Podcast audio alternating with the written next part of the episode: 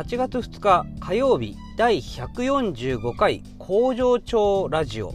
この番組は好きな日に連絡なしで働くエビ工場パプアニューギニア海産代表の武藤北斗が現場目線の働き方改革を平日毎日お話ししております、えー、皆さんこんにちは武藤北斗です。まずは本日の出勤人数の報告です。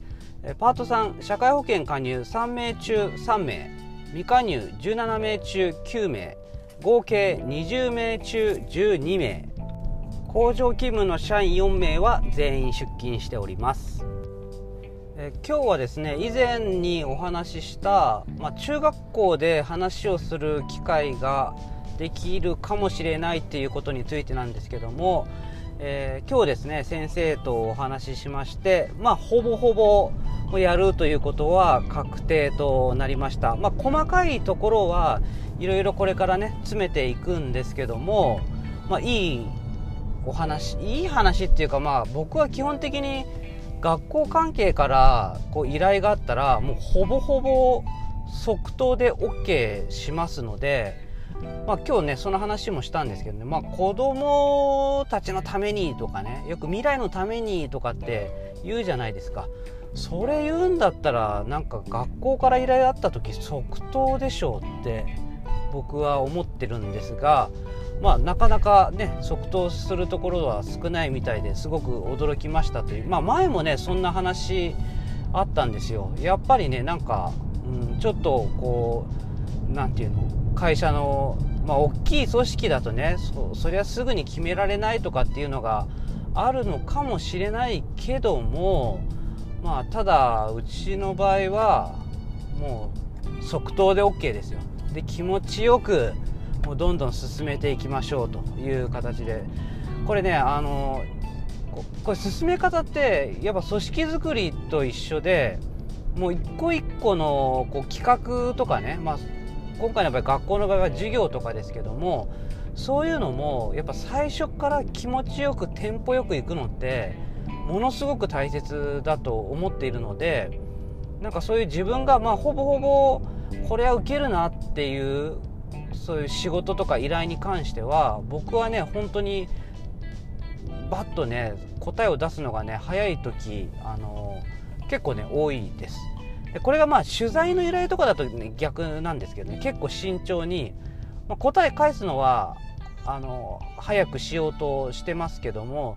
ただどういう風なね発信の仕方してるかとかいうのは調べるんですが、まあ、学校のことに関してはねまあまあねそんな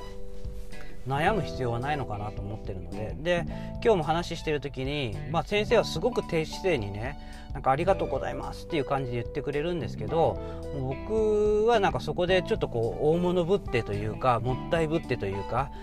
なんかこう、まあ、しょうがないなみたいなね感じを出すんじゃなくていやいやもうこっちこそもうね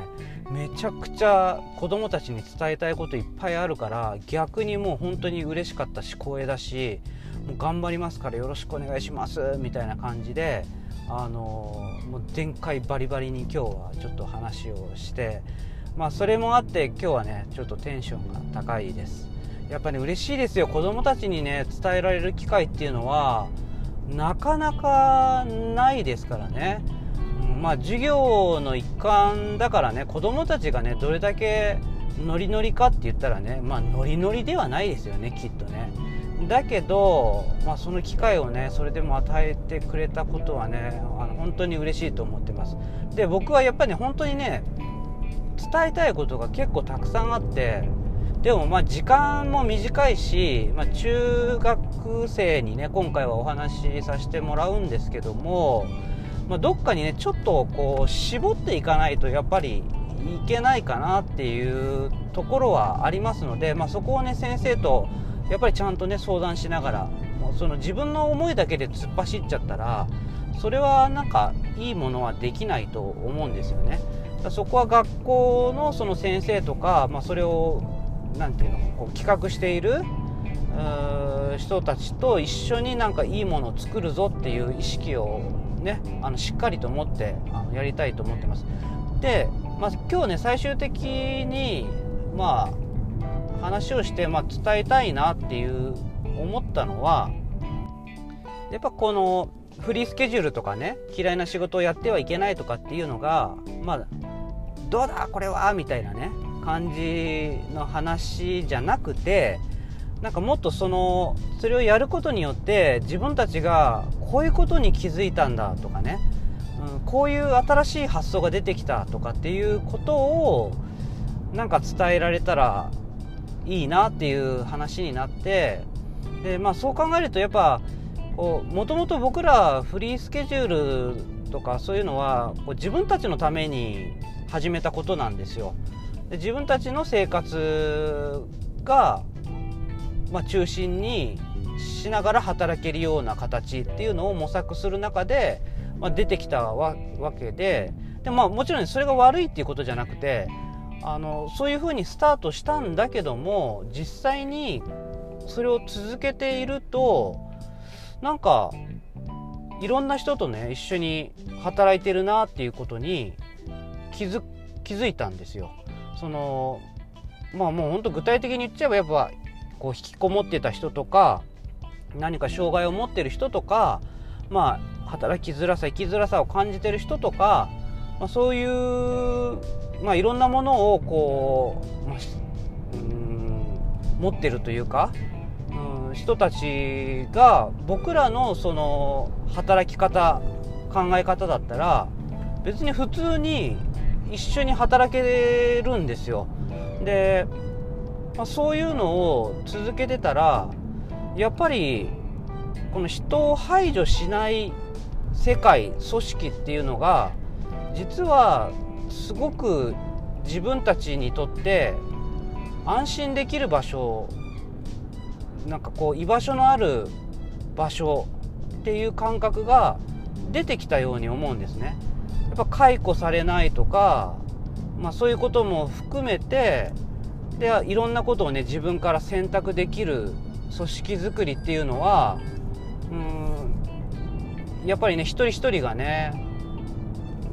生きてくるというか、うん、安心して自分の力を出せるっていうことにつながってるっていうことに結果として気づいたんですよ。だからそういうのは、子どもの世界も大人の世界も一緒なんだと。で、まあ、多分学校とかではねそういうことを学んでると思うんですよ。でだけど、まあ、悲しいかな。大人の社会に出るとそうじゃないんですよね意外と、うん、だから多分僕らのような会社がこう注目を浴びると思うんですよね。一人一人が大事。で多様性があってみんなでね思いやりを持ってとかっていう割には社会人になるとそんな会社全然ないみたいなね感じがある。だけどうちは本当にそういうのを目指していてで8年間それをやってきてその中でこういういろんな気づきがあった。だから皆さんも是非ねそういう、まあ、いろんなそれこそ会社あるけどもうちみたいな会社がある考え方があるでこういう結果が出てるっていうことをね